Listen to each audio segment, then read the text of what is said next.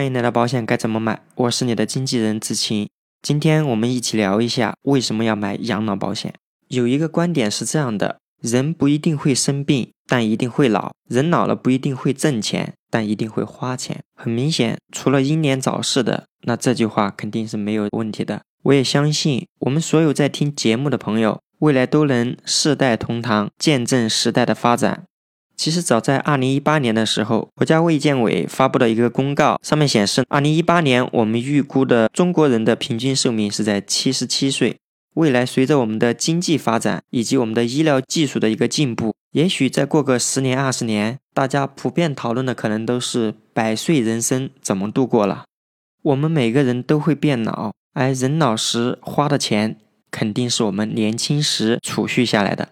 那可能你在想。我们年轻的时候是在努力拼搏挣钱，而我们做储蓄的方式又有很多呀。是的，我想我们一样都是在考虑怎么做储蓄更适合。就像现在的我，也会拿一些钱进入基金或股票这样的证券市场。那同时，我们除了有居住的房子，可能还会想一想，要不要再买一个投资性的房产。凡此种种啊，我想都是我们投资理财的一部分。无论如何，我们总不能把所有的钱都拿来炒股，都拿来买基金，或者全部压在房子上面吧。既然大家已经认定了养老是我们未来肯定要面对的问题，我想我们的养老金是不是应该有下面几项功能？第一，它应该是专款专用，不能被挪动的。第二，我们储备养老金的方式一定要安全可靠。第三，这一点非常重要，那就是我们的养老金一定要够用，这样一笔养老金可以让我们终身持续不断的领取。以上几点呢，是我关于养老金方面的一些想法。接下来，我们就针对前面说的几个特点来看一看，我们大概可以怎么去做，有什么合适的办法没有？关于我们养老金要专款专用的问题，我们可以去专门设置一个养老的基金账户。就比如我们做一些养老目标基金，或者如果我们自制力比较强，去做一些专门为养老做准备的基金定投。但是不管怎么样，基金作为我们养老保险专款专用这一点来看，它的效果不是非常强，因为到时候我们可以把这笔钱拿出来另作他用也是可以的。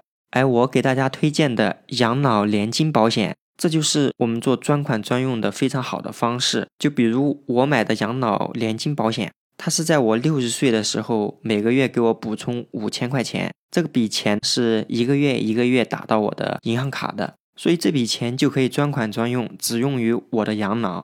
而且在我缴费过程当中，这一笔钱也是专款专用的。即便我在缴费过程当中，可能我想换一个更大的房子。那我也不能动用我专门做养老准备的这笔钱。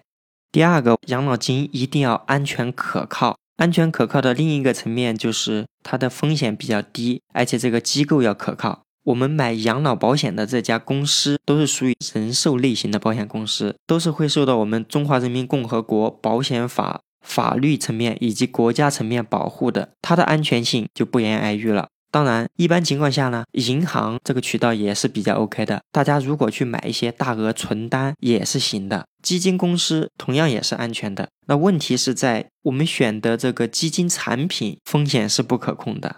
第三，养老金要够用，而且能一辈子持续领的问题。一方面是我们的本金问题，当我们存的足够多的时候，肯定是可以满足的。第二点，我们在做养老储备的同时，这过程当中的投资回报是不是比较高？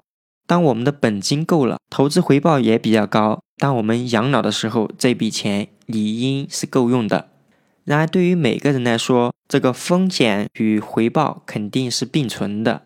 这笔钱既然是作为我们的养老金，肯定不能选那些风险比较高的。而风险的高与低，肯定与我们每个人的投资的水平、投资的经验有关系。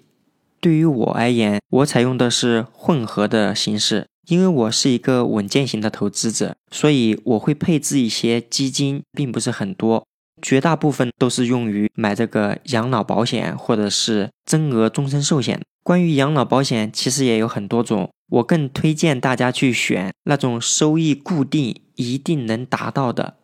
非常不建议大家选那种有分红的，或者是固定返还很少，加一个万能账户的养老保险，因为这些都是有不确定成分的。对于我们的养老来说，最主要是要一定有，并且一定能达到。